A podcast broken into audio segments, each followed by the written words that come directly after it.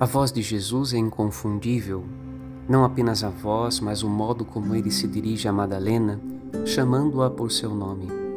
As pessoas não são apenas números, cargos, máscaras. O ser humano tem nome e Jesus ressuscitado conhece suas ovelhas assim.